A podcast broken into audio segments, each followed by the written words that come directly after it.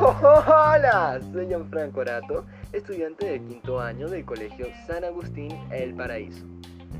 Me puedes encontrar en las redes sociales en mis dos cuentas, la personal, arroba Gianfranco Arato Nava, o en mi cuenta institucional, arroba Satecin 60, piso 5A17, todo pegado. Este podcast será para ustedes que les interesa el tema y en cada episodio les traeré contenidos interesantísimos que les sorprenderá conocer al ir descubriendo la maravilla biológica del origen de la vida humana y todo lo que ocurre a su alrededor, así como el por qué, el cómo y el para qué de algunos procesos que les iré mostrando paulatinamente a través de mis publicaciones. Muy bien, si entiendes de procesos, ni te imaginas lo que se viene ahora. Si entiendes de almas, entenderás de cuerpos y en esta breve grabación yo seré tu guía. Así que comencemos.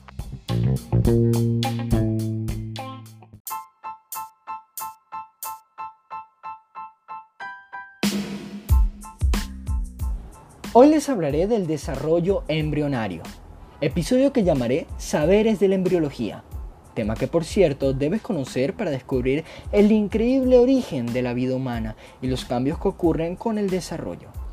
Este conocimiento del ser humano tiene un importante valor para ayudarnos a comprender las estructuras corporales y los diversos tejidos y procesos evolutivos involucrados que te ayudarán a comprender sus relaciones entre sí.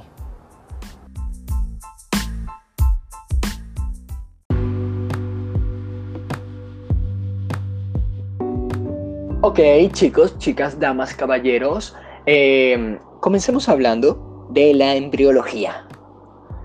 La embriología es el estudio del crecimiento y diferenciación progresivos que tienen lugar durante las primeras etapas del desarrollo embrionario. Dentro de las principales características de la embriología se destacan las siguientes. Estudia el desarrollo prenatal de los individuos, permite entender las causas que generan las variaciones genéticas dentro de una misma especie. Explica el desarrollo normal y anómalo en la etapa prenatal. Es capaz de reconocer una enfermedad congénita para su posterior corrección. Se encuentra dentro de varias ramas de la medicina, ya que se relaciona con la patología, la genética, la pediatría, la ecografía, la obstetricia y la anatomía. De igual manera, en la embriología existen diversas ramas, como lo son la embriología comparada. Esta rama estudia el desarrollo de los organismos al comparar los distintos embriones de todas las especies durante su desarrollo embrionario.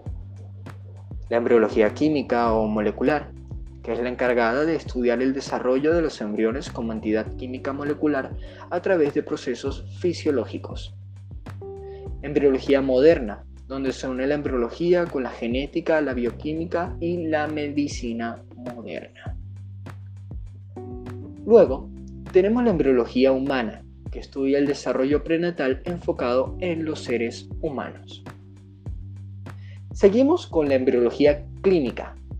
Es la especializada en la parte clínica de la medicina, aquella que examina el desarrollo prenatal embriología experimental. Esta rama analiza el desarrollo prenatal de los seres vivos, tanto el normal como el anormal, a través de métodos, por supuesto, experimentales. Por último, tenemos la teratología. Esta rama de la embriología estudia el desarrollo anómalo, defectos y enfermedades congénitas de los seres vivos, en este caso, la anatomía patológica de los embriones. Bien, continuemos con la epigénesis del desarrollo embrionario. ¿Qué, ¿Qué, es esto de la epigénesis? Pues no es más que la teoría del desarrollo embrionario de los organismos. Al contrario del preformismo, que concibe el desarrollo del embrión a partir de su existencia, preformado, contenido en el espermatozoide o en el huevo, la epigénesis concibe el desarrollo del organismo solo como una nueva formación, como una agregación y excluye por completo toda preformación, es decir, la posibilidad de que ya el embrión esté predeterminado el desarrollo del organismo adulto. Ahora bien, si esto te pareció interesante, voy por más. Hablemos ahora de las fases del desarrollo embrionario. Son cinco. Atención. En primer lugar, tenemos la fecundación.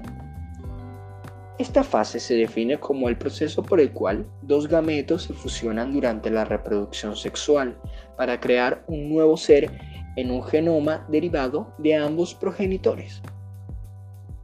Le sigue la segmentación, donde se dan una serie de divisiones celulares del óvulo fecundado que se relacionan con la morfología del huevo y en particular con la cantidad de vitelo que contiene.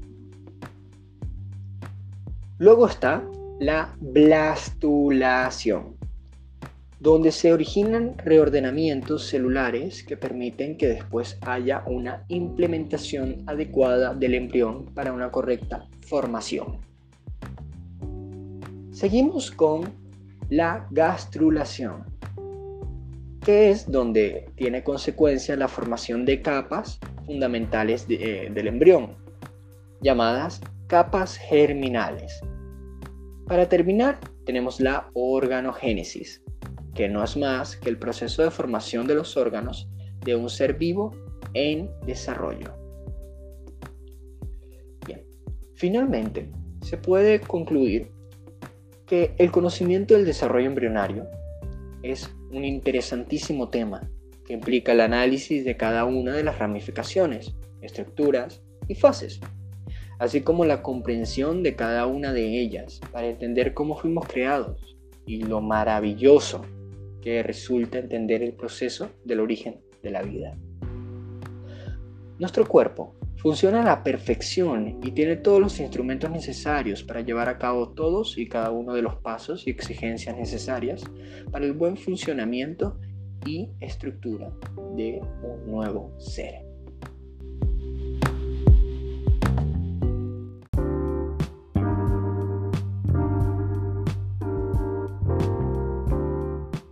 Ahora hablemos de William Harvey.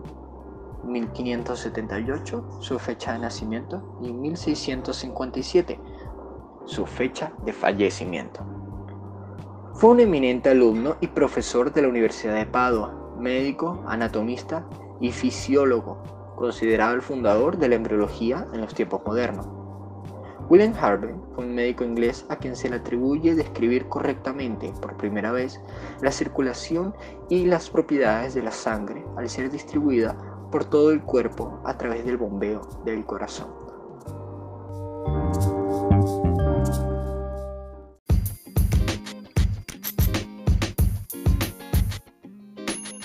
El conocimiento de la morfología y la embriología Proporciona elementos para interpretar, mejorar y restaurar la salud en odontología aplicada y en la investigación, de la que han surgido modernos métodos de tratamiento, tales como las técnicas de trasplante o reemplazo de órganos por ingeniería tisular.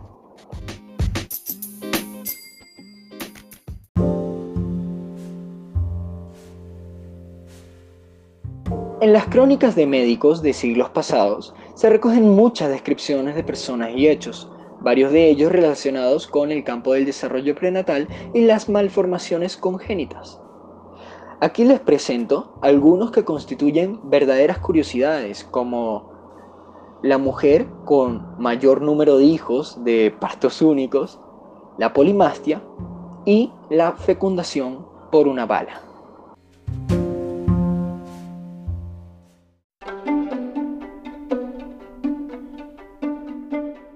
Fyodor Vasiliev era un campesino de Shuya, Rusia. Aunque él no era digno de ningún tipo de registros, su esposa, llamada Valentina Vasilyev, golpeó el récord de mayor número de crías nacidas por una sola mujer. Ella dio a luz a 69 niños, 16 pares de gemelos, siete veces trillizos y cuatro veces cuatrillizos entre 1725 y 1765, en un total de 27 partos. De los 69 niños, 67 sobrevivieron.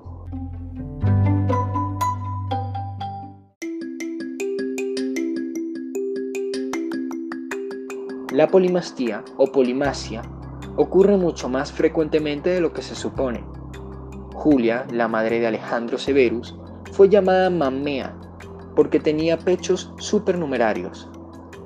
De Ana Bolena, la infortunada esposa de Enrique VII de Inglaterra, se refiere que tenía seis dedos de los pies, seis dedos en las manos y tres pechos. Linceus dice que por su tiempo allí existió una mujer romana con cuatro mamas, muy bonitas en su contorno, colocadas en dos líneas regularmente, una sobre la otra, y todas producían leche en abundancia. Rubens se ha imaginado a una mujer con cuatro pechos. La pintura puede verse en el Louvre, en París. Existen innumerables reportes en la literatura polimacia. Posiblemente, el mayor número de mamas adicionales reportados es el de Newberg en 1886, quien encontró 10 en una persona. Peuch en 1876 reunió 77 casos y desde entonces Hammy, Quincus, Whiterford, Angerstrom y Mitchell Bruce han coleccionado los casos. La polimacia debe, debe haber sido conocida en los tiempos antiguos, y nosotros todavía tenemos ante nosotros las imágenes de Diana en que esta diosa refleja con numerosos pechos, indicando su habilidad de cuidar niños en crecimiento.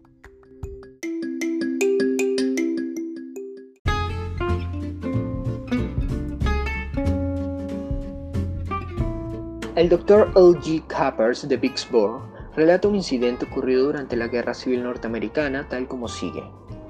Una madre y sus dos hijas, de 15 y 17 años de edad, llenas de fervor patriótico, estaban listas para atender a las heridas de sus compatriotas en su fina residencia cerca de la escena de la batalla de R, el 12 de mayo de 1863, entre una porción del ejército de Grant y algunos confederados. Durante la riña, un joven galán y amigo de las jóvenes se tambaleó y cayó a tierra. Al mismo tiempo, se oyó un grito penetrante en la casa cercana. El examen del soldado herido mostró una bala que había atravesado el escroto y se había llevado el testículo izquierdo. La misma bala había penetrado el lado izquierdo del abdomen de la joven mayor, al parecer, a mitad del camino entre el ombligo y los procesos espinosos superiores del ilium, y se había perdido en el abdomen. Esta hija sufrió un ataque de peritonitis, pero se recuperó en dos meses bajo tratamiento. Solo 278 días después parió un varón de 8 libras, para sorpresa de ella y la mortificación de sus padres y amigos. El himen estaba intacto y la joven madre insistió vigorosamente en su virginidad e inocencia.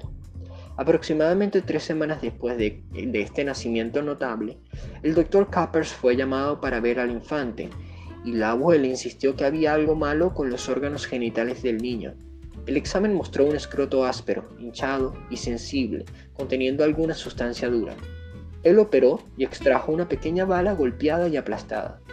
El doctor, después de alguna meditación, concluyó que esta era la misma bala que había llevado el testículo de su amigo que había penetrado el ovario de la joven señora y, con algunos espermatozoos en él, la había fecundado. Con esta convicción, él se acercó al hombre joven y le dijo las circunstancias. El soldado parecía escéptico al principio, pero consintió visitar a la joven madre. Una amistad sucedió que pronto llevó a un matrimonio feliz.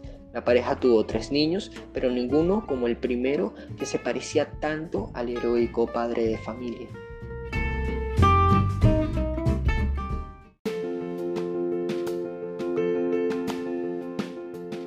Y bien, ¿qué les pareció? ¿Verdad que el proceso evolutivo es fascinante? Para mí fue un placer, una vez más, haber estado el día de hoy con este interesante contenido para ustedes. Estén pendientes a este mi canal, que próximamente estaré hablándoles de más temas que les serán de mucha utilidad y cultura general. Atentos entonces a mis redes. Soy Gianfranco Arato y nos vemos en un próximo episodio.